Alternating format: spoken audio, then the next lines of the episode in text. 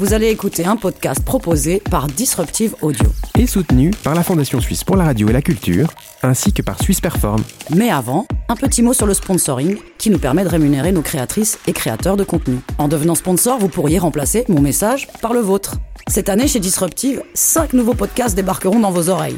Ne tardez pas, disruptive.audio slash sponsoring. Eh ouais, Ça résonne Bastien, pour fêter la quatrième année de sa raison, on partirait pas en voyage une semaine Ah ouais Ouais.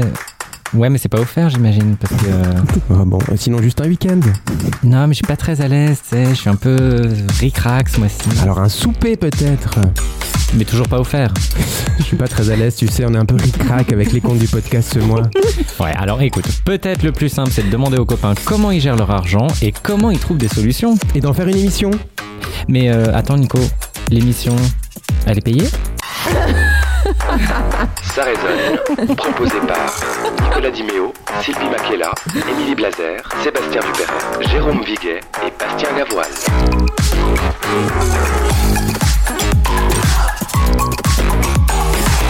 Et si vous-même, mesdames et messieurs, vous n'avez rien à dire, eh bien on en parle. Et bonjour tout le monde, comment ça va? Ça va bien Ça va bien, Ça va bien. super On est content d'être là. Alors eh bien oui, l'argent c'est encore tabou et peut-être surtout en Suisse d'ailleurs. Est-ce que vous êtes bien payé? Vous êtes économe, dépensier? Est-ce que ça vous stresse?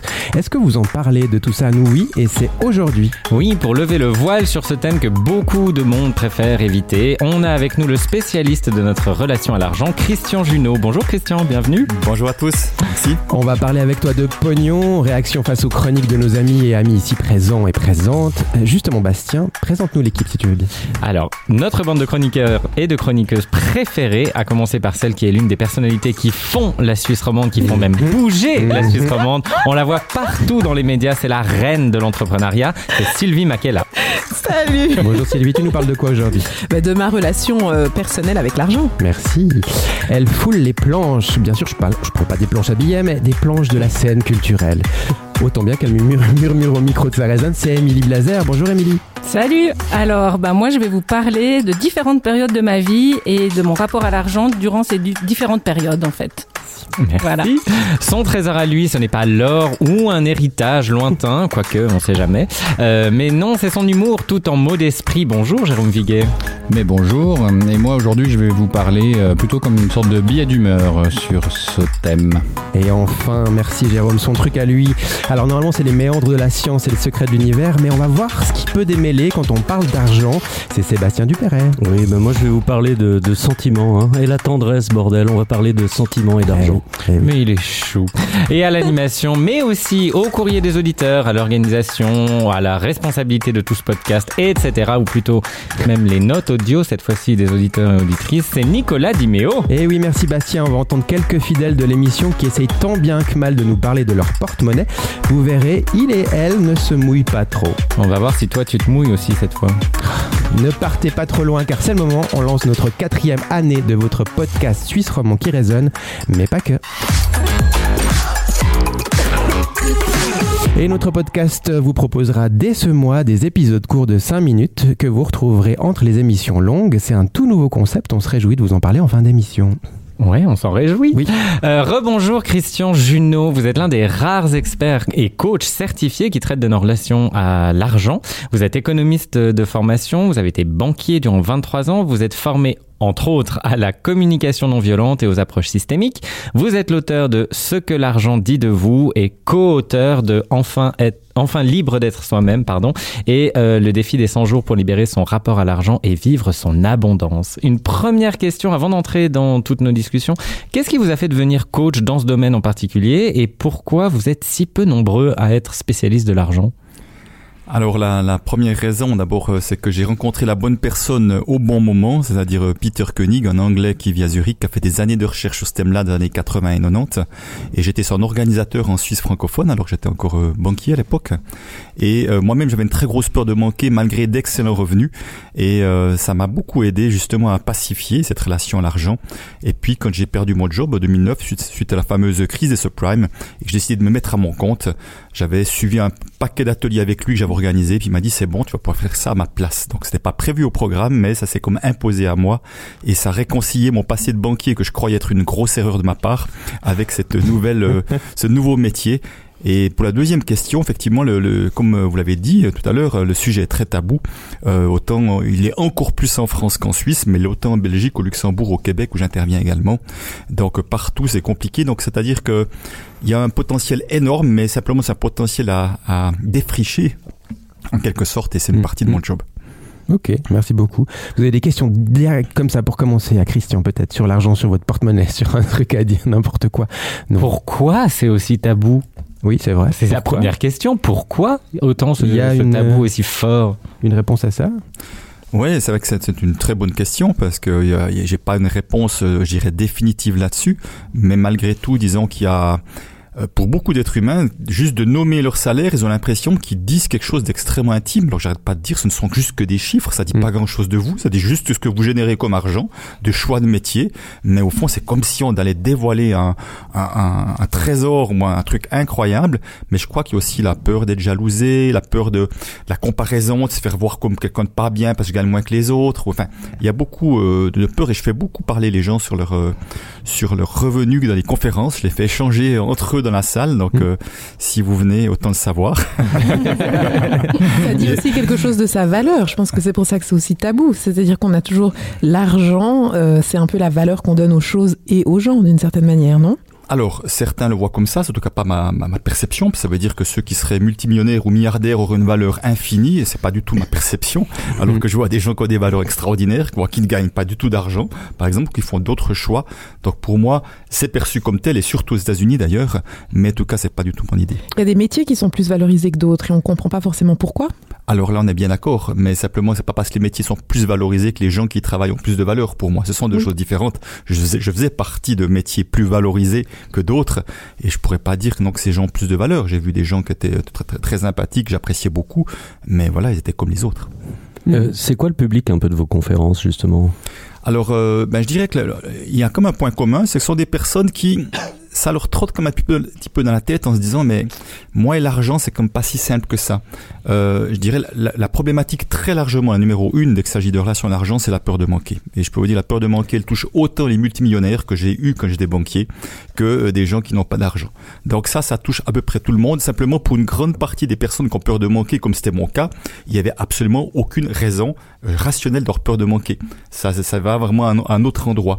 Donc, dès le moment donc, où les personnes se rendent compte que la- l'argent c'est compliqué, soit en couple, euh, soit qu'ils ont peur de manquer. Moi, j'ai beaucoup d'entrepreneurs qui viennent parce que dès qu'on devient, on, on devient son propre entrepreneur, ben, on se trouve confronté aux questions d'argent de manière beaucoup plus criante que quand il y a un salaire qui tombe, un salaire qui tombe chaque fin du mois. Vous voyez, à un moment donné, il y a, il y a autre chose. Donc, c'est vrai que ben, j'ai beaucoup d'entrepreneurs parce que euh, ils sont à coup, ils ont, ils ont comme un miroir en face, dire ah ouais, il faut scoltiner ces histoires d'argent, même si j'aime pas. Eh ben merci. Euh, D'autres questions en attendant ou est-ce qu'on passe des ouais, je pense qu'on va passer Allez, aux passe, auditeurs passe et aux à ta auditrices. rubrique, Nico. Non, mais On c'est- attend ça avec impatience. c'est que ça suit un peu ce que tu dis, Christian, justement. Moi, j'ai demandé aux auditeurs, aux auditrices, euh, ce qui- ce qu'ils et elles ont à dire sur l'argent. hein. Et puis, euh, et puis après, euh, ben, vous n'y couperez pas, vous, là, toutes et tous. hein. On va voir si vous, si vous osez balancer votre salaire. Hein Réfléchissez ce Là, que vous ça dites. fait moi les vous malins, là, tout d'un coup, hein. Ouais, ouais, on va en parler. Mais c'est intéressant de les écouter, puis on, on partage après là-dessus. Nicolas Diméo. Dis franchement la vérité, si j'ai de la thune, mec, si j'ai de la thune, mais je la dépense, je la brûle Pour moi, a priori, l'argent c'est fait pour être dépensé. Du coup, il faut, faut savoir se faire plaisir. L'argent pour moi c'est très important parce qu'on en a besoin pour vivre. Donc je suis assez économe. économe globalement, mais que j'hésite pas à acheter des trucs euh, pour me faire plaisir ou pour faire plaisir à d'autres gens de temps en temps. Ben, c'est par période. Je peux être très dépensier, mais je peux être très radin aussi. Je suis un panier percé avec l'argent. Mais j'essaye de lutter là contre. Le fric, c'est pas toujours chic. Encore un souci, c'est que j'aimerais en avoir suffisamment pour pas me poser de questions puis m'acheter les choses comme j'ai envie. Mais quand tu n'en as pas, c'est la cata. Pour faire plaisir aux autres, je peux dépenser. Et puis, euh, sinon, tout ce qui est euh, nourriture et tout ça, je deviens radin, je regarde sur les prix, je regarde sur tout. Je trouve que c'est bien d'être transparent avec l'argent. Ça peut aider à sauver des problèmes d'inégalité pour le même poste occupé, notamment entre un homme et une femme. L'argent, c'est, ça peut être une grande source d'angoisse, surtout quand on n'en a pas assez. Je me laisse vivre, je m'accorde des plaisirs, et voilà. Si j'ai envie d'acheter quelque chose, je me pose le moment même, est-ce que je peux me, la- me le permettre ou bien pas? Et dès que j'ai pris la décision, je me redemanderai peut-être une semaine après ce que j'ai payé. Je suis incapable de me rappeler. Je me sens assez privilégiée parce que j'ai pas non plus besoin de compter, mais c'est vrai que ça me permet pas non plus de- d'avoir des gros projets euh, de vie, genre euh, acheter une maison. Je pourrais parler de mon salaire sans souci, mais parfois j'avoue que je ressens quand même une gêne. Je dois être autour des 7500. Mon salaire en tant que chômeur actuellement est de 4500 francs par mois. Je gagne environ 50 000 francs net par année. Un salaire confortable qui me permet de vivre très agréablement. Ça n'a pas toujours été le cas. Et l'avenir euh, me fait un peu peur. Je sais toujours plus ou moins ce que j'ai sur mes comptes. Pour tout te dire, je sais pas combien je gagne, parce que c'est tout ma femme qui gère. Donc du coup, quand j'ai besoin, on me dit voilà, il y a tant. Pourtant, euh, on met les salaires ensemble. Ah ouais, ça c'était Renzo, merci, il me fait toujours tellement rire. Euh, il a toujours un truc super. Merci Anaïs Ratana Simon, Jean-Luc Gonzague, Joël, Alicia, Margot, Émile et Charlotte, et Carole, pardon. Alors il y en a vraiment très peu qui ont osé dire euh, combien ils gagnaient, hein. Euh, trois ou quatre, là sur la dizaine qu'on a. Euh, Qu'est-ce qu'il faut faire pour que les gens parlent de ça? Enfin, est-ce qu'il faut faire quelque chose déjà? Est-ce que ça, ça nous aiderait de tous savoir euh, combien on gagne? Alors, il n'y a pas évidemment d'obligation à ça, mais simplement, juste, je prends dans l'exemple de, de, de politique salariale, de la grande difficulté de beaucoup d'étudiants au moment où ils sortent, et c'était mon cas aussi, c'est on n'a juste aucune idée ce qu'on peut demander quand on va, on, va postuler à un emploi. Et c'est pour ça que de pouvoir échanger, discuter, on a, on a comme une sorte de connaissance un peu de ce qui se pratique, et ça nous permet d'être un peu plus à l'aise pour demander quelque chose. Donc si chacun garde ça dans son coin, euh, tout le monde, et là il y aura des différences effectivement salariales d'autant plus importantes que des personnes vont nettement sous-évaluer leur, leur revenu, ce qui était mon cas d'ailleurs dans mes premiers jobs, parce que j'avais tellement peu d'estime de moi, et un beau jour ils vont se rendre compte qu'il y en a qui sont bien plus payés, qui font le même job, et ils vont être furax, mais quelque part, c'est vrai que plus on est transparent, encore une fois, plus ça permet de- de- de- d'avoir connaissance, mais ça amène rien de particulier dans la connaissance de l'autre. Mais ça pourrait aider, notamment pour l'égalité salariale homme-femme, que, que les salaires soient un peu plus euh, officiels, disons, euh, dans, le, dans le privé notamment, parce que normalement dans le public ils le sont, mais... Oui, c'est c'est vrai que je trouve intéressant d'ailleurs parce que si on commençait à, on proposait d'afficher les salaires partout, eh ben il y a des endroits ça ferait une sacrée gabegie, hein, je peux vous dire. hein. Il y a d'autres endroits euh, ça irait mieux parce qu'il y a une certaine disons, politique cohérente, mais dans d'autres ça serait juste la catastrophe parce que ça, ça viendrait réveiller des histoires d'injustice terribles pour certains. Toi, tu parles aux entreprises justement de ces inégalités de salaire ou bien c'est pas tellement euh, les, les sujets de discussion que tu peux avoir en Alors, c'est pas que ce sont pas des sujets de discussion. J'ai pas beaucoup d'entreprises qui viennent me chercher. Ce sont Mhm. des petites structures qui sont plutôt à 3, 5, 10 personnes, 12 personnes. Mais j'ai quand même accompagné une structure où chacun décide de son salaire euh, tous les 4 mois. Chacun, ils ont un processus et chacun choisit son salaire tous les 4 mois. Ça fait des années que ça dure et c'est- ils sont absolument révolutionnaires. Bon, Ils sont pas en Suisse romande, ils sont en Paris en l'occurrence. Mais je les ai accompagnés là-dessus. C'est- génial ce qu'ils font. Ok. Et le salaire, euh, si on peut parler juste de ça, je pense que tu as peut-être les chiffres plus que nous. Le salaire médian ou moyen en Suisse, est-ce que tu peux nous expliquer juste la différence pour les, celles et ceux qui nous écoutent entre médian et moyen et puis quel est celui de la Suisse en fait? Alors, je, je, n'ai- je n'ai pas les chiffres parce que comme je suis à différents endroits, je ne connais pas trop ces chiffres-là. Mais bon, le salaire médian, normalement, c'est le c'est celui du 50%, hein, du haut et de bas. Celui juste du milieu, Mhm. qu'est-ce que ça serait? Et la moyenne, c'est qu'on prend tout ensemble, on divise par nombre de personnes. Ce qui est un peu moins juste euh, globalement. Absolument, tout à fait. Et je Ouais. crois qu'en Suisse, le médian, si je me trompe pas, c'est 6000 et quelques. Ouais, c'est À 100%, 6700, donc. je crois, À 100%, là. ouais. À 6700, ouais, quelque chose comme ça. Qui gagne plus que 6700 francs ici à la table? Bah pas moi. Bah, pas moi non plus. Bah, ben moi. Bah, moi. Qui a dit moi? Toi Moi, j'ai dit moi. Ah, Mais en fait, c'est à, mo- à Bah, c'est- moitié juste. Parce que du coup, comme je, je change ma situation professionnelle, je fais ce pas de l'entrepreneuriat, euh, je ne sais pas en fait Bravo. quel va être mon, mon salaire finalement. Mais jusqu'à jusqu'au mois dernier, oui, je gagnais plus que le salaire médian en Suisse, ouais. Hmm. Euh, j'avais- je, je voulais parler de moi, là, les deux minutes. Enfin, je m'excuse. c'est très mal amené. fois. oui, c'est pas faux. Mais euh, toi, tu traites justement avec des entrepreneurs et puis même des indépendants, parce que je suis aussi moi, et puis bah, on est plusieurs maintenant, du coup, autour de la table. comme Bah ça. oui. Euh, je vous donne, hein, moi j'ai fait un chiffre d'affaires de 80 000 francs l'année passée, mais sur tout ça, si je calcule, je sors un bénéfice de plus ou moins 33 000 francs, ce qui fait que je me paye 7 000, euh, 2750 francs par mois. Ce n'est pas énorme, énorme, enfin. Mais j'ai l'impression de pouvoir vivre plus ou moins bien avec ça, globalement. Mais je suis toujours, toujours, toujours, j'ai toujours peur de pas pouvoir finir. Euh, Qu'est-ce qu'il faut faire avec les entrepreneurs ou les indépendants? On peut donner des, des conseils à Bastien, par exemple, qui se lance là. s'il vous plaît. Euh, Est-ce qu'il faut en avoir peur de ces mois morts qui vont peut-être arriver ou pas? Ou, ou est-ce qu'il faut aborder la chose différemment? Il y a quelque chose à suivre, peut-être? Alors bon, une chose, première chose, c'est que c'est vrai que le- l'entrepreneur aimerait avoir quelque chose de très, euh, de très plat dans le sens de très régulier. Je crois que c'est un leurre parce que suivant les métiers, il y a vraiment des côtés saisonniers et c'est de faire avec.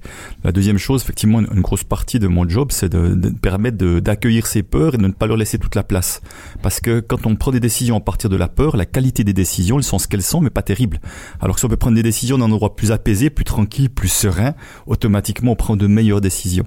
Donc c'est important de, de, de, le de voir parce que moi pendant longtemps été bourré de peur et, et la peur était le moteur de mes actions, même sans même que je le vois, que je le sache, parce que j'étais pas conscient de cette grosse peur de manquer que j'avais qui, euh, qui, qui impa- impactait toute ma famille également.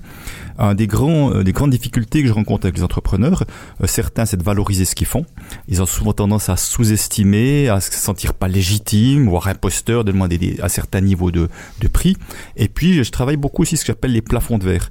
Je vois que beaucoup de personnes s'autorisent un certain revenu ou une certaine forme de réussite, mais pas plus. C'est comme si on se cogne la tête chaque fois qu'on fait des efforts pour, ou on fait quelque chose pour avoir plus, on n'arrive pas à plus. Et ça, c'est à peu près tous les entrepreneurs ont un plafond de verre, quel que soit le niveau, parce que euh, moi j'en ai cassé 3 4 puis il y, en a, il y en a un nouveau qui apparaît à un autre endroit, d'une manière ou d'une autre, parce qu'on on le voit plus à travers, comme tu le dis toi-même, c'est ma réalité matérielle, je vois un peu l'évolution de mes chiffres, mais il y a aussi autre chose, souvent c'est en termes de réussite, de, de succès, je me dis c'est bizarre, j'ai vraiment mis en place d'autres choses et pourtant le succès n'est pas plus au rendez-vous, donc là ça parle aussi d'un plafond de verre.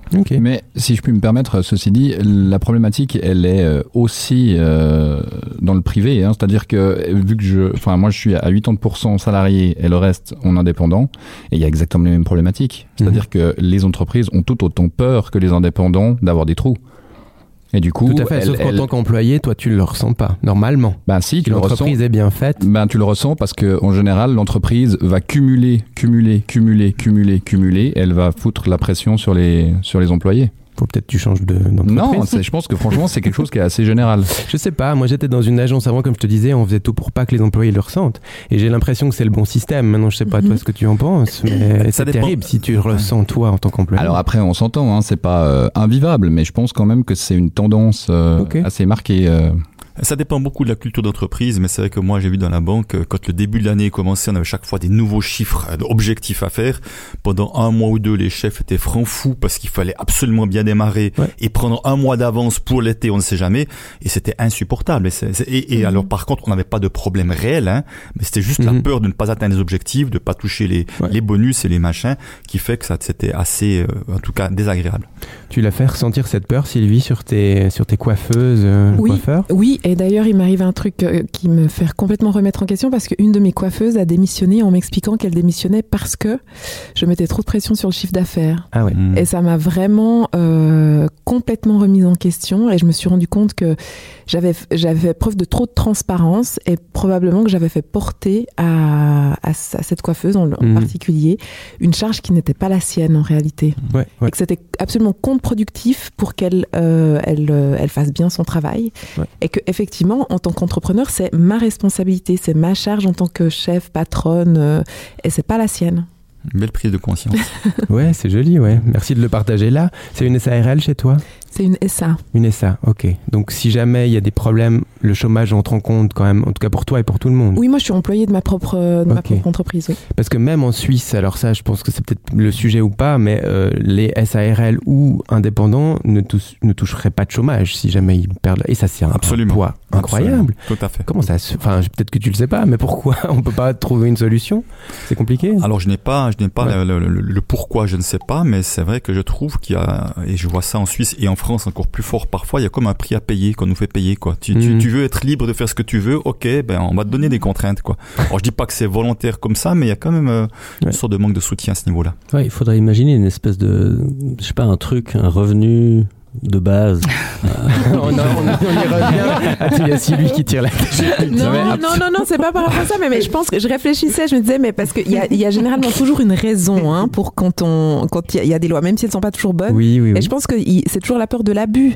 C'est-à-dire que quand on est, on est, on est patron, on peut se mettre soi-même au chômage et on pourrait décider de se mettre au chômage sur des périodes qui sont un peu compliquées. Mhm. Et, et, je dis pas que c'est, il faudrait faire confiance à tout le monde et se dire que les gens sont responsables. Ouais. Mais je pense que c'est de, c'est de ça dont euh, l'État euh, a peur. Faudrait quand même pas se reposer sur un oreiller de paresse. Hein.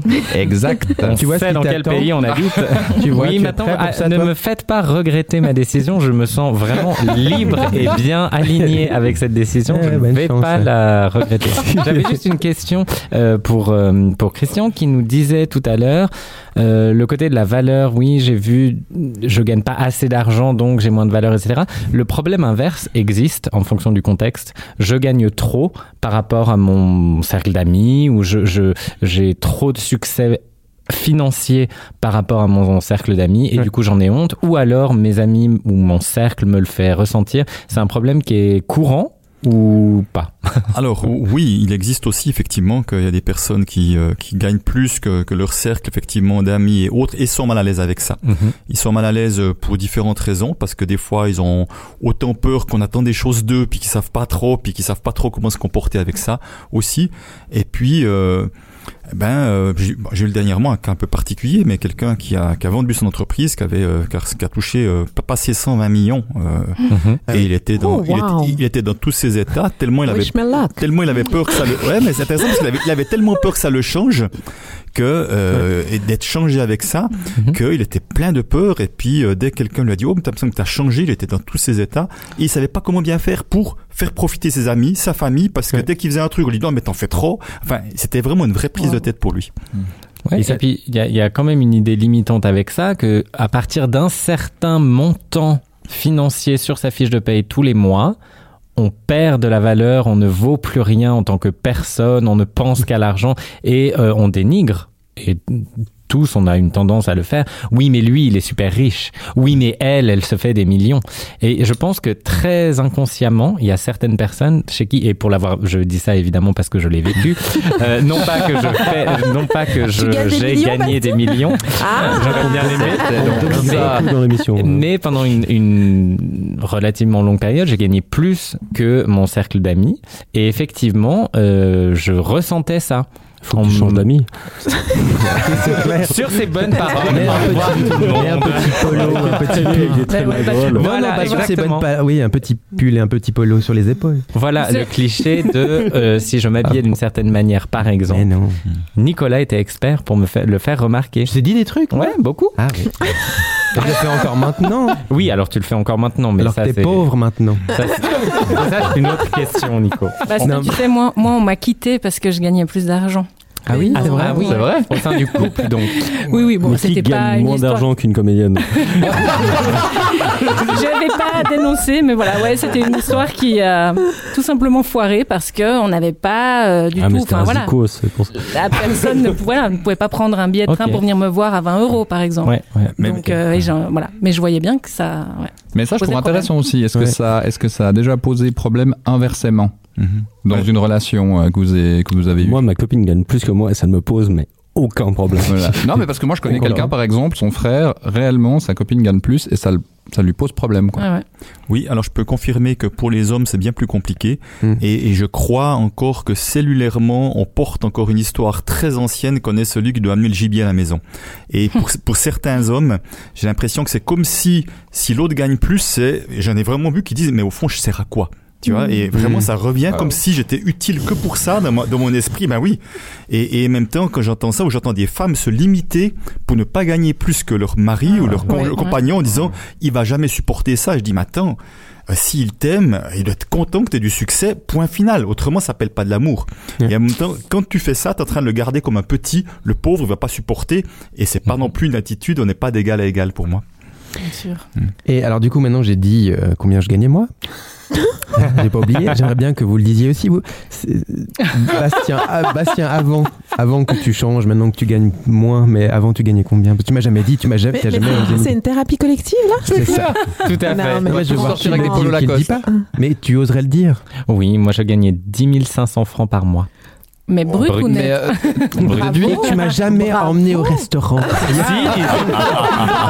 des comptes qui vont se régler. c'est- pas vrai. Sébastien.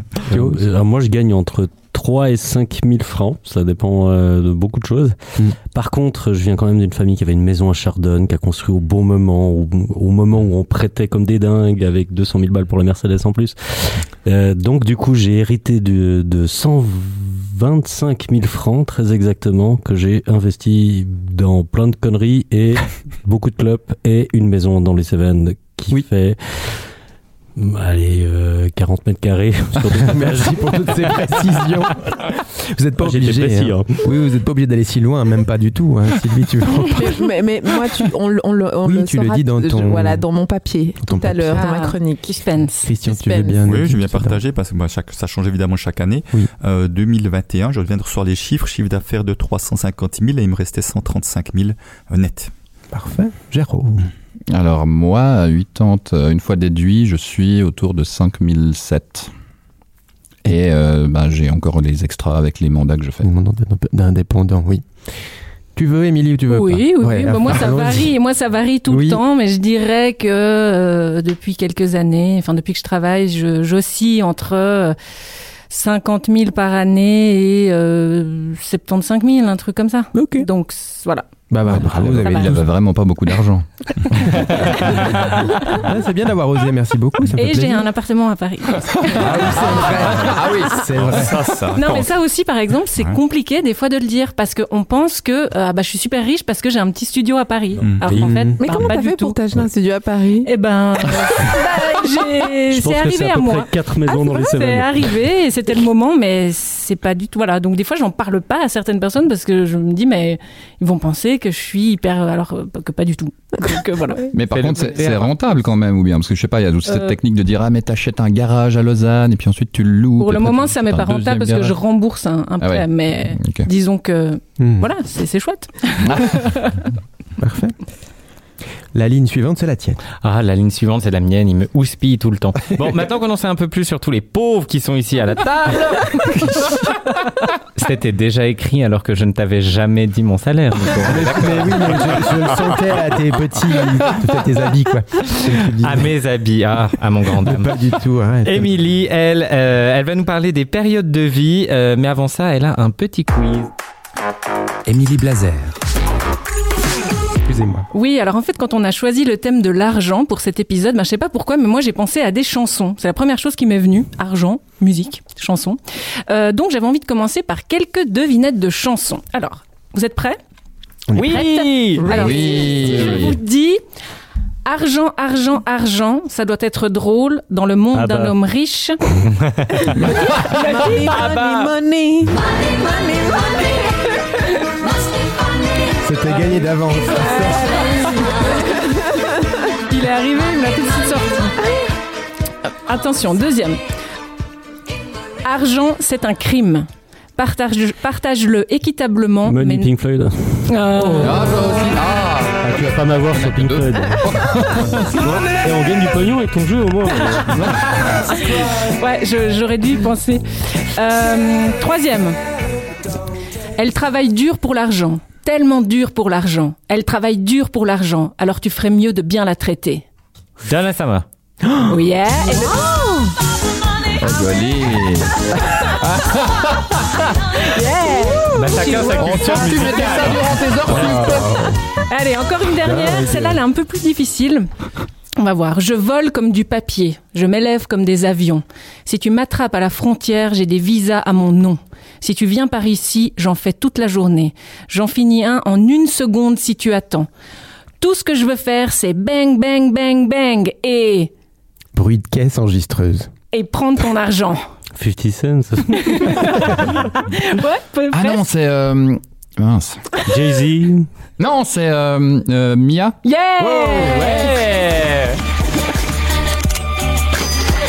Bravo.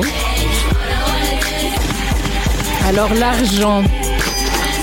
L'argent, l'argent, l'argent, source de bonheur ou au contraire de tous les maux, bien positif, mal nécessaire, bref, L'argent fait couler beaucoup d'encre, l'argent est présent partout dans les livres, les chansons, les films, les proverbes, etc.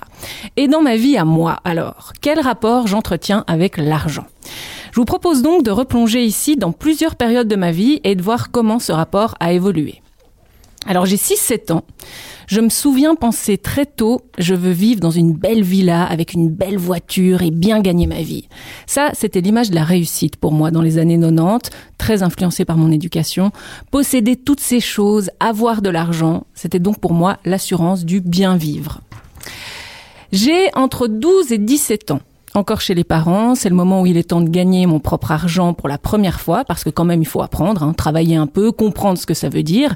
Je livre les journaux deux fois par semaine dans tout le village. Je travaille ensuite au DNR, à la COP pendant mes vacances, et je gagne ce qu'on appelle de l'argent de poche. Le rapport est encore assez léger, car c'est plus une phase d'apprentissage que de vivre vraiment avec cet argent. Je crois que j'aime bien ça, gagner moi-même un peu d'argent et faire ce que je veux avec, même si je sais plus vraiment à quoi euh, cet argent me servait, en fait. euh, j'ai 18 ans, je suis élève comédienne à Paris, et la première fois euh, donc que je vis seule et que je vais devoir gérer et vivre avec l'argent que mes parents me donnent, et aussi celui que je gagne un peu durant les week-ends en travaillant au musée Grévin et puis dans les restaurants. Alors là, c'est le moment où je suis complètement effrayée par l'argent, par le fait d'en manquer.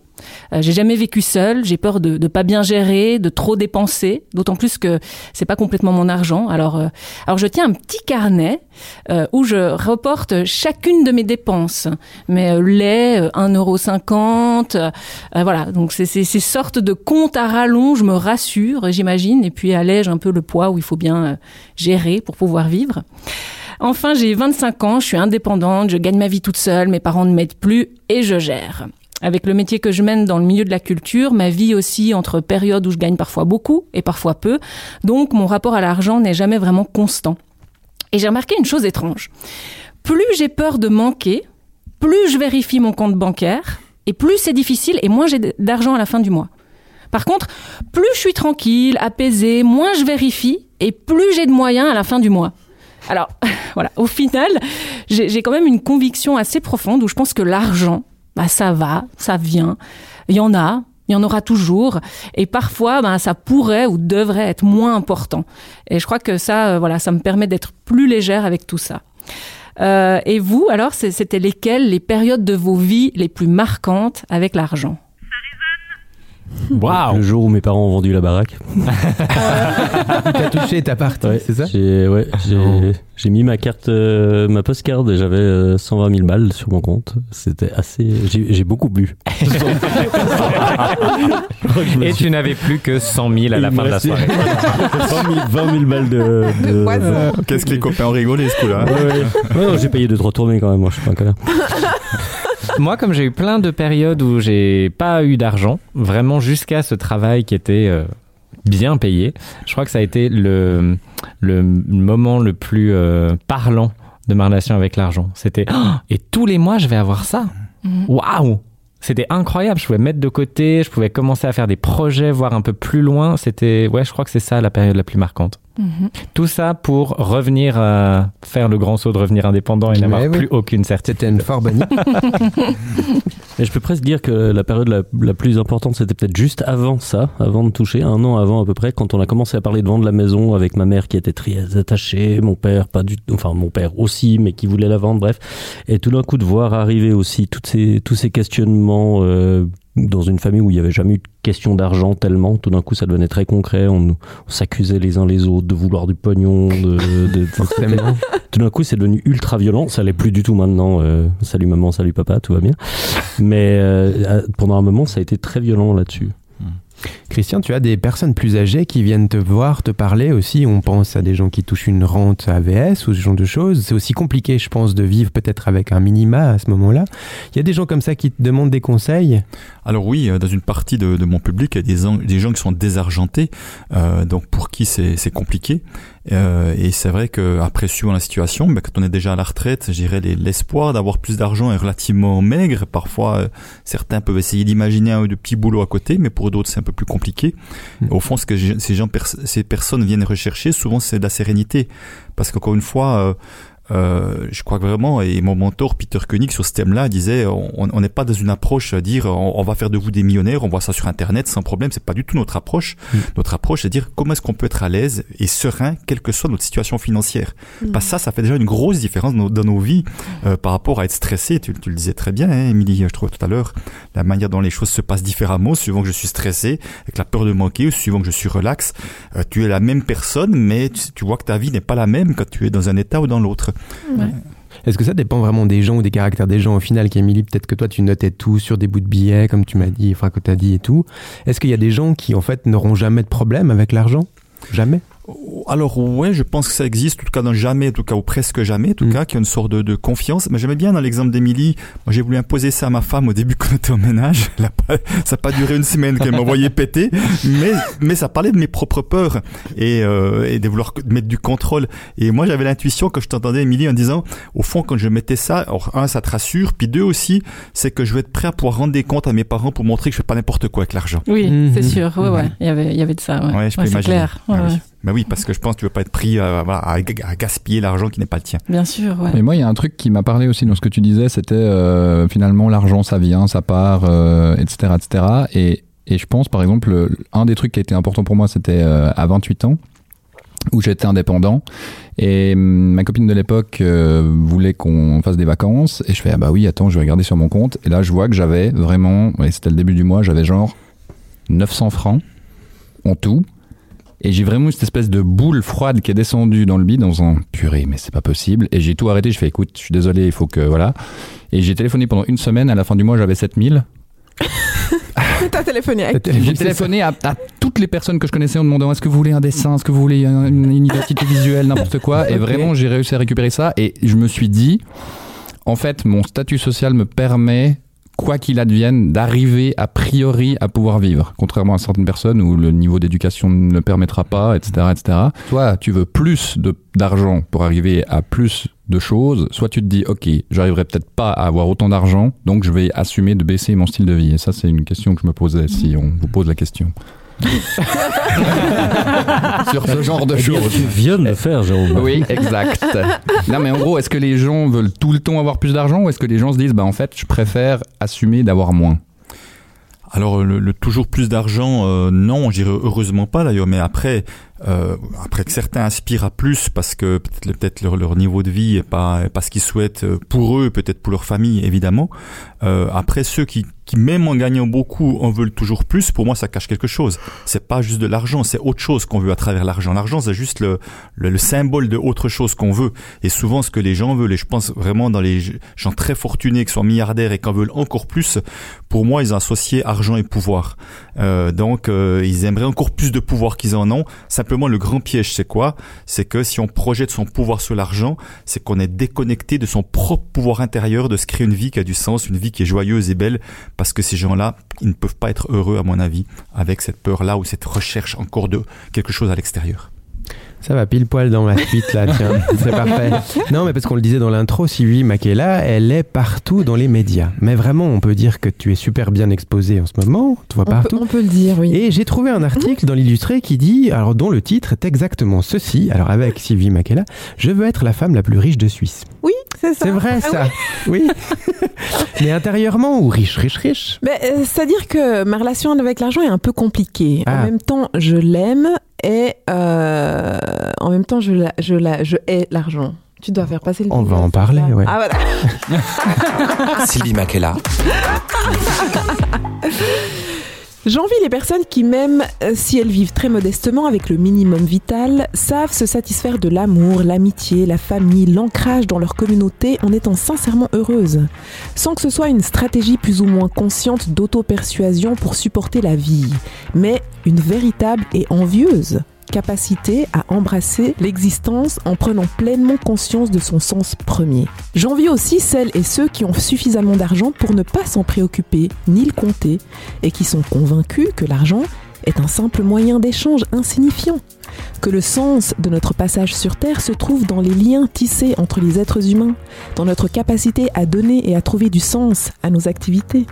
Ok, mais t'aimerais être convaincu que l'argent ne fait pas le bonheur, si je comprends bien, mais si tu, si j'avais moi le pouvoir par enchantement de te faire rejoindre l'une ou l'autre des catégories de ces gens nageant dans la félicité, quel, quel, groupe choisirais-tu en fait? C'est pauvres heureux ou c'est riches heureux? Bah, Sans hésitation, je choisis, je choisis la catégorie des riches, persuadés que la valeur des billets de banque est surcotée.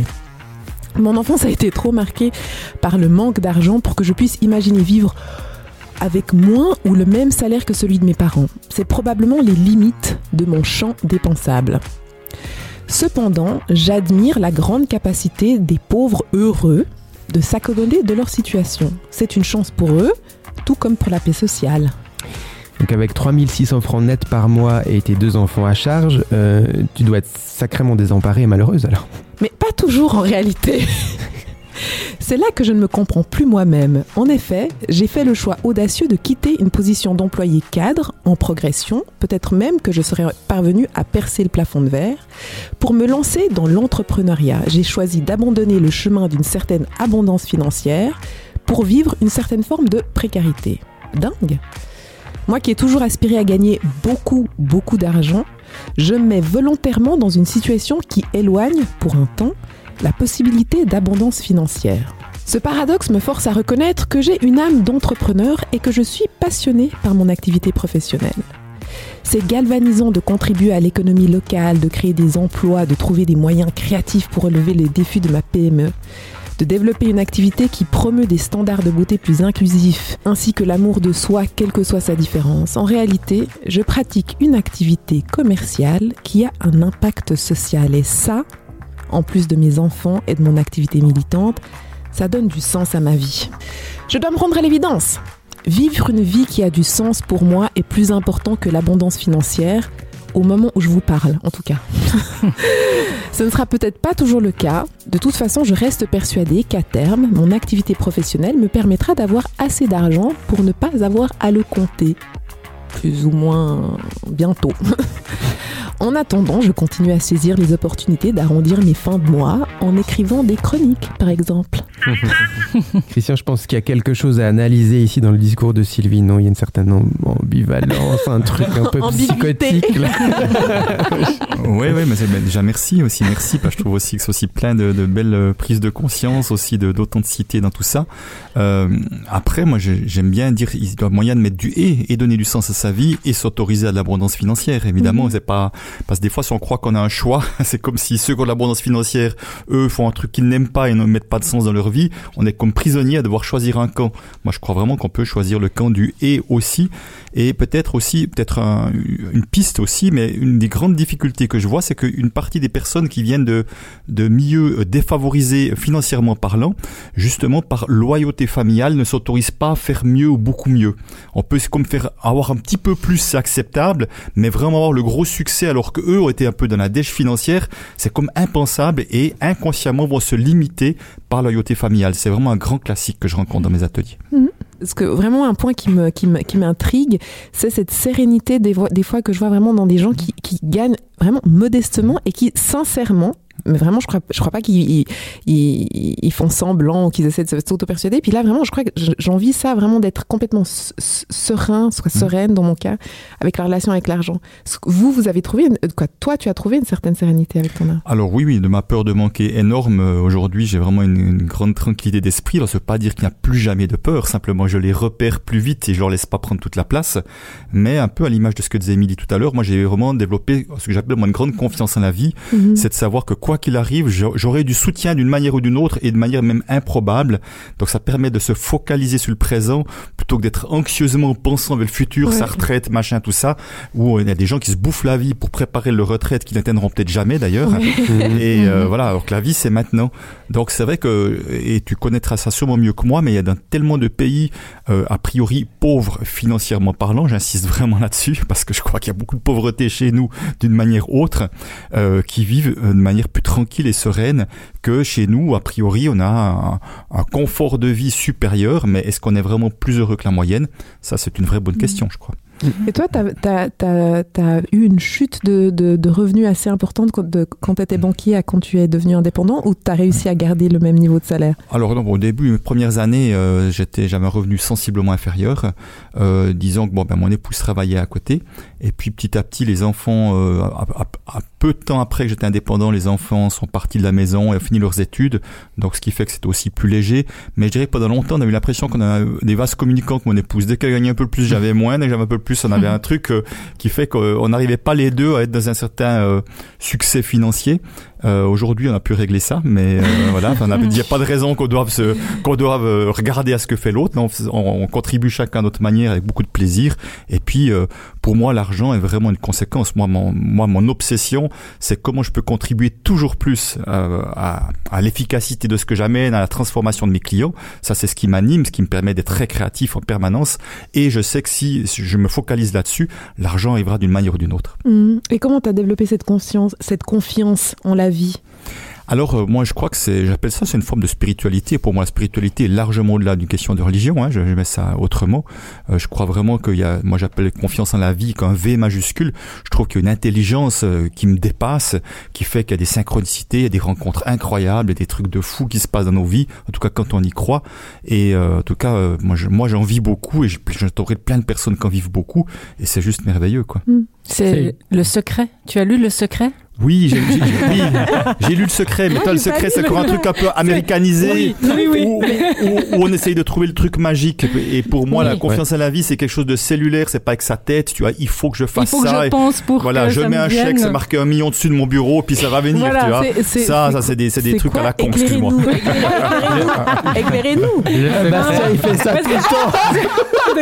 Il fait ça tout le temps, Il fait quoi Il écrit des trucs qu'il veut. Bastien, il a fait ça Ah, il fait pendant longtemps. Il a fait quoi Ah, pour que ça vienne, t'as Il a appliqué les principes du secret, Ah, par voilà. exemple. Le secret, c'est un livre qui a été publié en 2006 par une Australienne euh, qui prétend... euh, ou en tout cas qui traite de la loi de l'attraction et son idée principale c'est se mettre déjà dans un état euh, mental et émotionnel euh, d'avoir déjà reçu la chose que tu désires pour accélérer en fait sa matérialisation dans ta vie. Mhm, mhm, D'accord, mhm. c'est un J'ai peu juste l'impression que tu dois faire un choix à un moment donné. Et puis quand tu fais le bon choix, ça va tout seul. Et voilà, en partie. Au lieu d'attendre que tu doives faire le choix, dire ouais, je vais faire le choix de. Non, fais ton choix.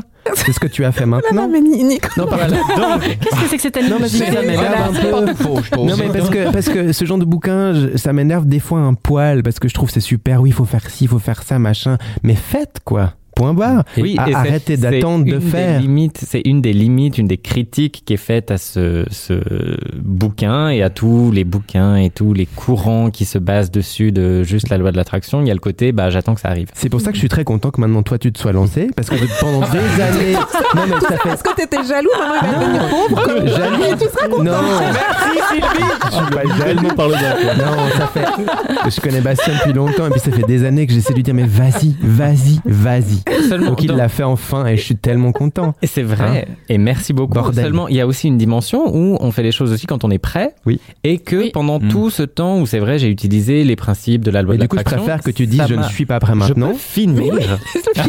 Ça t'a préparé en fait. Voilà. Exactement, c'est ça. Ouais. J'ai pu appliquer et ça a été comme une porte d'entrée vers euh, tout un monde assez spirituel, effectivement, de mon- d'explorer mon rapport à l'argent et ça m'a apporté plein d'autres choses à plein d'autres niveaux de ma vie qui n'avaient rien à voir directement avec l'argent. Et Sébastien voulait dire quelque chose. C'est moi, juste j'ai- ça. moi, parce que tu parles, tu parles, La, mais- la personne qui a écrit ce bouquin, elle a gagné plus d'argent en effet des ou en. Alors, C'est aussi ça. C'est Ouais. quand même tellement ça. C'est fait des Bon. couilles en or. ça. Si on coupait tout ça avec un petit peu d'humour maintenant. Jérôme, s'il te plaît, sauve-nous. Sylvie Makela, C'est pas le bon jingle. C'était Sylvie. Je ne m'appelle pas Sylvie. Jérôme Viguet, Ah, l'argent, la thune, le flouze, l'oseille. Vous avez vu, on a tous un peu commencé comme ça. C'est un truc, je pense, ça, ça, ça nous émeut, cet argent. Qu'on l'aime ou qu'on le déteste, il fait partie de notre équilibre. Tout notre monde repose dessus et pourtant il est si abstrait. En vrai, si vous posez la question à une personne, il se sentira toujours plus pauvre qu'un autre. Parce que c'est ça l'argent, on ne prend conscience de sa valeur qu'en comparant. Ainsi, je me sens plus pauvre que mon assureur, qui lui-même se sent plus pauvre que le PDG de Nestlé, qui lui-même se sent plus pauvre que le PDG d'LVMH, qui lui-même se sent plus pauvre que... Enfin, bref, vous avez compris le principe. Et pour moi, ce que je trouve le plus fou, c'est qu'une notion aussi abstraite puisse malgré tout faire coexister des personnes sur Terre qui ne se rencontreront jamais. C'est vrai, je m'explique. Pour moi, 2000 francs, c'est le loyer raisonnable d'un une pièce et demie à Lausanne. Quoi Alors que pour Bernard Arnault, c'est sa nuit d'hôtel standard quand il se déplace en réunion. Mais je sais bien que 2000 francs, c'est pas ça, mais enfin, Ah, c'est quand même... On est, on est quand même dans des loyers euh, conséquents à Lausanne. C'est sa nuit d'hôtel standard quand il se déplace en réunion, euh, Bernard Arnault. J'ai regardé, euh, par exemple, le, le crayon, c'est, je crois, un truc genre 2050 francs la nuit. Les mêmes individus à une cravate près, et pourtant on vivra à jamais sur des planètes différentes.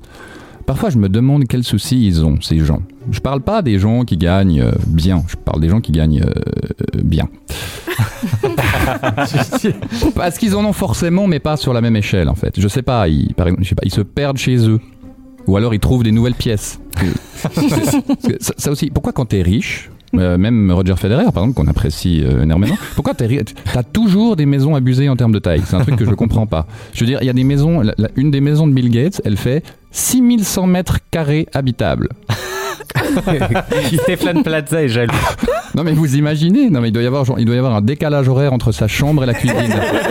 Le mec il est en jet lag perpétuel. Je, je- c'est un truc que je ne comprends pas. Ça me dépasse. Et puis je me dis en plus, tu as forcément des moments où tu es seul. Ouais, c'est vrai, on a tous des moments où on est seul. Donc il y a un moment, la personne, elle est dans euh, sa maison de 6100 mètres carrés, Seul. seule, sur son canapé 35 places. Imaginez, genre, je sais pas, elle a oublié un truc dans sa chambre, elle perd la moitié de sa soirée. c'est quand même hyper chiant. Je, je comprends pas pourquoi vouloir autant. C'est un truc qui me, qui me perturbe. Du coup, j'ai un peu fait des recherches et euh, j'ai trouvé Richard Esterlin en 1974 qui a posé une théorie qui en gros répond à, attention, cette fameuse question est-ce que l'argent fait le bonheur? Ah Eh ben. Et résultat, oui. Ah ben voilà. Là, C'était une super émission. Merci. Au revoir. Alors, alors oui, ne nous mentons pas, entre manger du homard sur une plage dans les Caraïbes ou se faire un sandwich au pain à la borde, on n'est pas sur le même niveau de fun. Mais, mais, il a aussi déterminé, et ça je trouve intéressant, qu'au-delà d'un certain seuil, la hausse de revenus ou le PIB par habitant n'est pas forcément liée à un plus haut niveau de bonheur. Pourquoi? Une des théories estime que l'accroissement des richesses permet d'augmenter l'utilité à la société, c'est ce que tu disais d'ailleurs, Sylvie, et que passer un certain niveau de revenu, bah, ça change plus rien. En fait, c'est un peu comme euh, quand on s'achète un truc, et on est hyper content sur le moment, on a notre truc, et puis après on s'habitue et ça nous touche moins. Et, quelque part c'est assez triste. Alors en sachant ça, je me pose une question.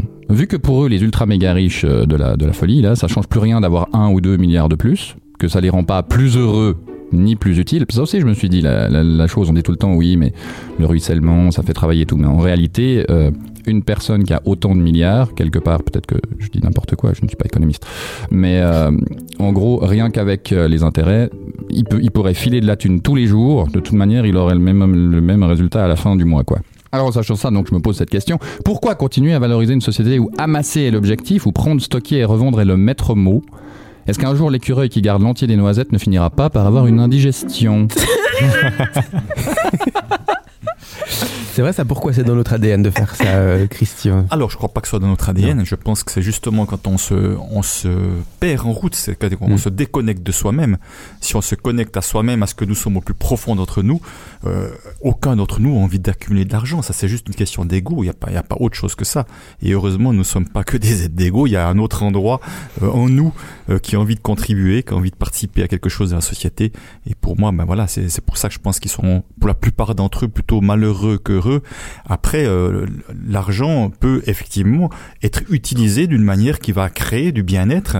Euh, à travers des projets, à travers des ONG, à travers tellement de manières différentes. Donc l'argent a aussi ce, ce, ce pouvoir créateur positif, comme il a le pouvoir de détruire également. Mais c'est pas tout à fait vrai quand je dis ça. C'est pas l'argent qui a ce pouvoir-là, c'est ceux qui détiennent l'argent. Et, et, nous également, nous, je dis souvent, l'argent est un bulletin de vote, est, est un, un formidable bulletin de vote parce que chaque jour que nous utilisons notre argent, nous donnons une couleur à la société que nous construisons demain. Souvent, nous allons dans des petits commerces, dans les grandes surfaces, des achetons bio ou autres. Enfin, on a toute une série de choix que nous faisons avec l'argent qui va vraiment avoir une incidence euh, sur le collectif. Et ça, souvent, on oublie ce, ce, ce, que nous avons en nous à travers ça, à travers cela. Mais est-ce qu'on devrait changer notre système d'éducation alors dès le début, peut-être pour apprendre ça ou pour comprendre que c'est pas euh... lire le secret. Voilà. je sais pas comment on fait parce que finalement on, on grandit tous avec cette idée-là. Il faut que je gagne bien ma vie. Enfin, j'ai l'impression. Alors peut-être juste, j'ai envie de rebondir sur deux expressions. Mais là, surtout la première, c'est celle que vient d'utiliser, euh, gagner sa vie. Quand on dit gagner sa vie, qu'est-ce que ça sous-entend? Déjà, est-ce que c'est léger? Pas tellement, hein Non, non, non. Et qu'est-ce que ça sous-entend que si on gagne pas sa vie? On, on la perd. perd. Et, et ça veut dire quoi, perdre la vie? Mourir. Bah, ça veut dire mourir. Ouais, ouais. Donc, vous voyez, vous voyez le poids, le poids de l'expression. Moi, je, je, j'en parle ouais. de mon livre, je m'insurge, je la compte, je dis, mais cessez cette expression, parce que chaque fois que vous dites, je dois gagner ma vie, vous êtes en train de sous-entendre, je pourrais la perdre. Et gagner sa vie, soyons clairs, on parle que d'une question d'argent, on parle pas d'autre chose, hein. Mm -hmm. On parle de gagner de l'argent, recevoir de l'argent mm -hmm. en contrepartie. Donc, c'est une expression que, qui est pour moi, qui est très lourde et qui, parce que pour moi, les mots ont une énergie, en quelque sorte, et qui, dans notre inconscient, ne font que encore réveiller il faut absolument que je bosse encore. Et c'est aussi une des raisons qui fait qu'il y a encore malheureusement tellement d'êtres humains qui sont dans des métiers qu'ils n'aiment pas, qu'ils n'aiment plus depuis longtemps, mais qui n'osent pas en sortir parce qu'ils pensent qu'ils doivent, entre guillemets, gagner sa vie et ils perdent leur vie à la gagner.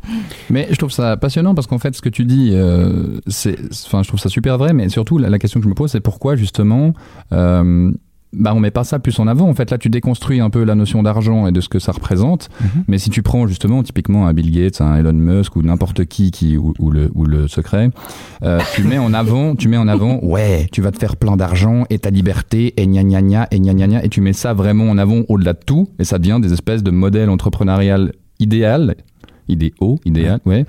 et en fait pourquoi justement ne pas essayer d'aller en, profondeur et, et, de, et, de, et de pousser ça? Moi, j'adorerais que, je sais pas, Warren Buffett nous dise ça, quoi. Ouais, mais je, je, suis bien d'accord avec toi, mais c'est pas eux qui vont le dire, puisque eux sont aussi pris dans le système qu'ils ont construit eux-mêmes. Euh, donc, euh, bien évidemment, on peut toujours espérer que chacun puisse changer, mais euh, Peter Koenig, dans ses recherches, avait défini que c'est quand il y a eu la révolution industrielle qu'on a mis en place quelque chose de nouveau, parce que tout à coup, on a commencé à faire du travail à la chaîne, et il fallait attirer des personnes à faire un travail qui était tout sauf attrayant, hein, un travail vraiment tout le temps le même geste. Et en fait, ce qu'ils ont trouvé, ils ont dit, écoutez, vous allez gagner de l'argent, puis un jour, avec tout cet argent vous aurez gagné, vous pourrez faire ce que vous voulez dans votre vie. Vous voyez, on leur a promis de pouvoir acheter leur liberté un jour, mais par, mais pour ça il fallait souffrir avant. Mmh. Et d'ailleurs une des grandes grandes croyances ou la plus grande croyance que je que, que j'ai dans mes ateliers, c'est il faut travailler dur pour gagner de l'argent. Ça c'est de loin la plus grande croyance mmh.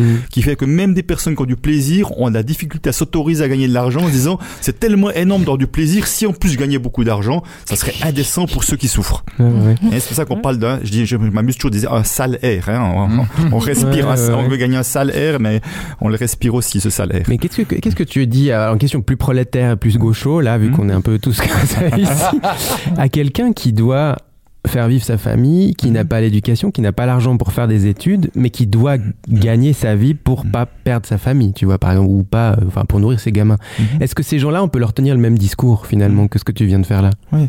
Alors, c'est une vraie, une vraie bonne question, et, et je crois vraiment, euh, euh, que c'est à voir de, de, cas en cas. Simplement, pour moi, le, la plus grande prison que nous avons au départ, c'est nos croyances limitantes. C'est-à-dire que chaque fois que nous pensons que nous, que nous ne pouvons pas ou que c'est pas pour nous, on est en train de renforcer cela. C'est-à-dire que si 100% des gens qui venaient de milieux défavorisés restaient dans ce milieu défavorisé, on dit bon, bah, c'est une loi de la vie, on peut pas. Mais on voit qu'il y a des personnes qui arrivent à en sortir et simplement ces personnes-là ont peut-être eu la chance de rencontrer une bonne personne qui a cru en eux. Enfin, il y a eu des circonstances ou, même dans la famille aussi. Hein, peut-être qu'on les encourageait à autre chose. Mais simplement, ce que je voyais toujours, j'en parlais de loyauté familiale tout à l'heure. Quand il y a des familles où les gens me disent, mais j'ai toujours entendu dire ah non mais l'argent l'abondance ou la réussite c'est pas pour nous, nous on n'y a pas droit vous voyez une sorte de fatalité. C'est clair, c'est comme un couvercle qu'on met sur nous. Et peut-être dans d'autres familles, il y a quelque chose, une petite étincelle, quelque chose qui fait que on s'autorise à commencer à sortir. Donc, euh, je suis pas en train de dire que c'est facile. Je suis pas en train de dire qu'on parle tous du même départ. Mais je suis en train de dire qu'il y a certainement un ailleurs meilleur possible à son niveau de là où on est, tous les cas. En tout cas, j'ai envie d'entretenir cette flamme, cette étincelle d'espoir. Socialement, on sait quand même que la, la, la, la société est construite sur le fait que certains sont, sont exploités, si j'ose ce mot. euh, non, mais que, que certains gagnent moins, moins bien que d'autres. Donc je pense que moi je crois absolument pas en la méritocratie et je pense, je pense que pas- il y a des gens qui sont dans des circonstances qui font que c'est vraiment vraiment difficile, même s'ils le souhaitent, même s'ils travaillent sur leur euh, pensée euh, limitante, euh, que ça sera, ça sera compliqué d'avoir un autre, euh, euh, quoi, de développer leurs ressources euh, financières.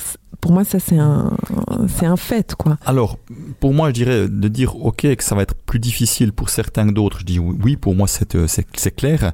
Mais après, dès le moment où je me dis c'est impossible, ben déjà à partir de là, je me suis enfermé dans ma propre prison. Non, non, mais je, je pense qu'en tant que société, on doit être absolument conscient de ça pour aussi prendre les mesures. Parce qu'en fait, finalement, je pense que ces personnes-là, en, en tout cas, moi, c'est une des raisons que je, que je sens des fois dans, dans, dans, dans la, la foi. Les gens développent une foi très forte parce que c'est une manière de supporter la vie qu'ils mènent sur cette terre qui est, qui est, euh, voilà, qui est ce qu'elle ce est. Et je pense qu'en tant que société, on doit vraiment être conscient de ces inégalités et travailler aussi pour donner de véritables opportunités à ces personnes pour, pour, euh, pour pouvoir euh, saisir les, les- leur donner des opportunités de saisir les opportunités parce que il est forcé de constater que certaines n'en ont ou très peu. Mhm. Je suis entièrement d'accord avec toi et qu'on devrait favoriser l'esprit d'entrepreneur.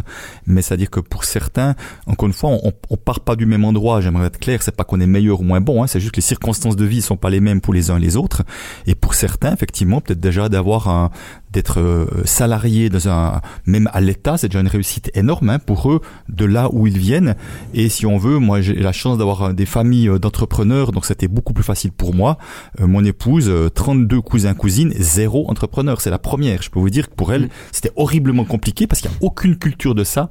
Il y a comme un- une grosse résistance à ne pas prendre de risques. Oui, oui, oui. L'esprit d'entrepreneuriat ou les syndicats. Eh, hop, euh, oui, non, mais Ou la révolution prolétaire. Ou le RBI. Le RBI. Et dans tout ça, le secret. n'est-ce pas Alors, le meilleur pour la fin, justement, on parle de meilleur ou de moins bon. hein. Euh, Sébastien, lui, pour sa chronique, il a un peu le cul entre deux chaises. Sébastien Dupéret, Ah bah voilà, on organise une émission sur l'argent et toi, tu viens nous parler de sentiments. Oui, et le, le sentiment que j'aimerais explorer avec vous, ce n'est pas celui que procure le fait d'avoir de l'argent, parce que comme beaucoup de choses dans ma vie, c'est un sentiment beaucoup trop court pour que je puisse en parler. Non, j'aimerais vous parler d'un sentiment auquel- autour duquel on a tourné un peu pendant toute l'émission, euh, la sérénité, la confiance quand on sait qu'on ne manquera jamais de rien. Et puis on peut voir l'impression que ça tient au fait d'être bien né ou mal né. Et toi, Seb, t'es bien né ou mal né Eh bien, moi qui balance entre deux classes, euh, bah, ça me permet d'avoir un regard perçant sur la facilité des uns et les tourments des autres. J'ai eu la chance, en effet, de, de les côtoyer. Eux, les bien-nés, les rejetons de familles fortunées, hein, ceux qui possèdent des bibelots, des immeubles et dont les parents avaient des professions bourgeoises, ceux qui te disent Ah non, mais ouais, non, je comprends, c'est c'est difficile de trouver un appart. ouais. Sinon, t'as pensé à acheter Non, parce que j'en j'en vends un, justement. Ah, ils avaient toujours quelque chose de plus qui me fascinait leur confiance en eux, en le monde, en le SMI. Ils étaient habités par une espèce d'opportunisme insolent. Leur prise de risque semblait toujours récompensée. Ils rencontraient toujours les bonnes personnes au bon moment. J'ai une copine, euh, on lui a offert un bateau. Bon, elle était emmerdée, elle avait pas de place sur le lac. Elle prend le train. Quelqu'un lui dit Ah, mais moi j'ai une maison euh, juste à côté de la grotte à et j'ai. Voilà. Toujours euh, ce genre de choses, quoi. Bref, il me semblait que chez ces gens-là, on marchait littéralement sur le liquide et les tempêtes à l'horizon n'étaient que des opportunités. À l'inverse, mon métier de comédien, vous vous en doutez, m'a amené à rencontrer tout un panel de traînes savates sans le sou, de sans dents, comme aimait les appeler dans Le secret des ors de l'Élysée un certain président socialiste français, des mal-nés, donc dans un mauvais pays, au mauvais moment. Eux semblaient n'avoir jamais de chance, toujours stressés, souvent nerveux, en conflit avec tout le monde, pour des histoires d'argent en plus. Et même quand par un incroyable retournement de situation, ils parvenaient enfin à se sortir, ne serait-ce que temporairement, de leur indigence, l'argent semblait leur filer entre les doigts. Une vieille facture, la pension d'une ex, payer ses dettes ou se faire péter les genoux, voilà le genre de dilemme qui les frappait. Bon, et les autres alors? Les enfants de bourgeois Bah rien, rien, jamais un problème. Euh, C'est bien simple, ils ne dépensaient pas, ils investissaient. Ils ne perdaient pas d'argent, ils manageaient des prises de risque à court terme sur le Libor. Non, ne cherchez pas, ça n'a pas de sens. Bon, alors vous me direz, c'est pas sorcier, hein, c'est juste que le capital et le réseau des parents venaient soit éponger les dettes, soit offrir un emploi grassement rémunéré en cas de problème, effectivement. Mais je dirais que ça va plus loin. Le plus important, ce n'est pas qu'ils avaient effectivement de l'argent, mais que c'est que ça ne leur est probablement jamais venu à l'idée qu'ils pourraient un jour ne plus en avoir du tout. Mais dites non, c'est pas un peu binaire tout ça? Je suis sûr que les riches aussi peuvent avoir peur de manquer. Ah oui, oui, mais eux, c'est la peur de perdre leur niveau de vie, de trahir leur classe sociale et les espoirs mis en eux. On peut pas comparer la peur de passer de Breguet à Rolex à celle de passer, euh, de se passer de manger pour conserver ses genoux. Et oui, bien sûr, je grossis le trait, probablement que cette insouciance, on peut la retrouver un peu dans toutes les classes sociales. Bah, prenons moi, par exemple. Je viens, disons, d'une famille de classe, bon, moyenne, Ok, euh, moyenne supérieure peut-être. Enfin, bon, j'ai déjà eu des mois, des fins de mois difficiles parce que moi je suis un suicidé de classe, hein, donc j'ai forcément. Donc j'ai déjà eu des fins de mois difficiles. Certaines commençaient même le 3 du mois. J'ai déjà dû me poser cette question existentielle manger ou fumer? Mais si j'ai toujours pu choisir de fumer, c'est parce que mes mois à moi, bah ils avaient une fin, et qu'en général le mois d'après, bah, c'était plus simple. Jamais je n'ai eu peur de finir dans la rue ou de mourir de faim. La vraie injustice, c'est ça. Vivre la peur au ventre ou dans la confiance. Faire les mauvais choix tout le temps parce qu'en fait, bah, on n'a pas le choix, quoi. Bon, et vous, le manque d'argent, ça, ça vous terrorise, ça vous passe au-dessus, cette confiance, c'est quoi? C'est un sentiment qu'on peut travailler ou ça nous échappe? J'ai un truc qui est très bizarre, c'est que vu que mes parents étaient ouvriers, vraiment, on imagine hein, mon papa qui vient d'Italie et tout, qui gagnait très peu. Je pense qu'ils m'ont, ils ont déporté sur moi cette peur-là parce que je pense vraiment qu'il y a eu des gros problèmes, des gros soucis. Et pendant très longtemps, j'ai eu cette peur-là de, de, de manquer d'argent. Maintenant, je vois que ça va, mais je, et, du, et du coup, je fais l'inverse. Je sais pas, Christian, si c'est normal, mais quand j'en ai, je dépense. Parce que je dis j'en ai, tu vois, il faut fêter. je, je sais pas si c'est normal non plus. Qu'est-ce qu'on fait quand on vient d'une famille comme ça et puis qu'on on sait pas gérer, quoi. Tu veux une psychanalyse à deux balles, là, Ouais. tout de suite? Mais ça pourrait être, euh, ça pourrait être aussi intéressant que je parlais de loyauté familiale, de revenir de là où on vient. Dès que j'en ai, je m'arrange inconsciemment pour le dépenser, le dilapider, me le faire piquer, je sais pas quoi, et je reviens du milieu de là où je viens. Euh, Et peut-être juste par rapport aux peurs, c'est vrai que, et particulièrement la peur de manquer, pour une partie des personnes, la peur qu'ils ont n'est pas la leur. C'est comme une por- peur qu'ils portent, qui vient de la génération d'avant. Alors c'est la bonne nouvelle, c'est qu'il y a deux processus assez simples pour pouvoir se libérer et de, et de, de, parce que c'est vrai que certains, ça leur pourrit la vie, et ça, c'est, c'est pas si rare que ça. Et c'est quoi ces processus pour se libérer? Il faut payer les workshops. 10 coupes de cheveux gratuites. euh. Tu parlais de la révolution industrielle qui a amené euh, un changement, etc. Moi, j'ai cette impression qu'on est de nouveau dans un truc de changement.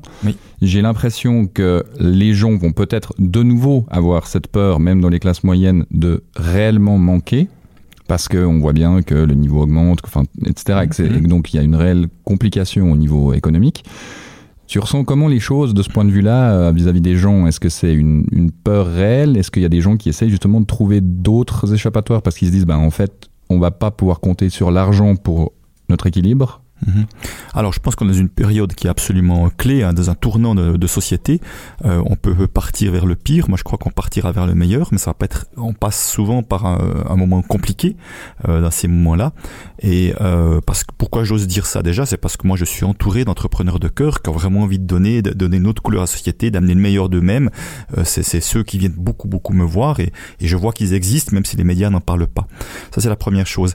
La deuxième, je crois vraiment que on va avoir à comme disait Pierre Rabhi, à revenir à une forme de sobriété heureuse, mais une sobriété choisie, pas une sobriété subie, parce que c'est beaucoup plus facile si je choisis et si j'ai conscience, moi, il y a, il y a quoi, 15, 20 ans j'ai plus de télévision, je me porte très bien, euh, c'est absolument pas nécessaire, et, je, et je ne juge pas ceux qui en ont, évidemment, mais à un moment, on peut faire des choix, c'est qu'est-ce qui fait une réelle différence dans notre vie?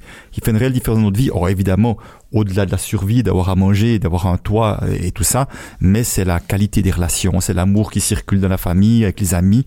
Et vraiment, c'était l'américain Charles Eisenstein, j'ai vu en conférence à Genève, qui était très inspirant et qui disait, nous avons à recréer des communautés vivantes. Des communautés vivantes, c'est quoi? C'est on se connaît ou on s'apprécie. Et pourquoi c'est si important?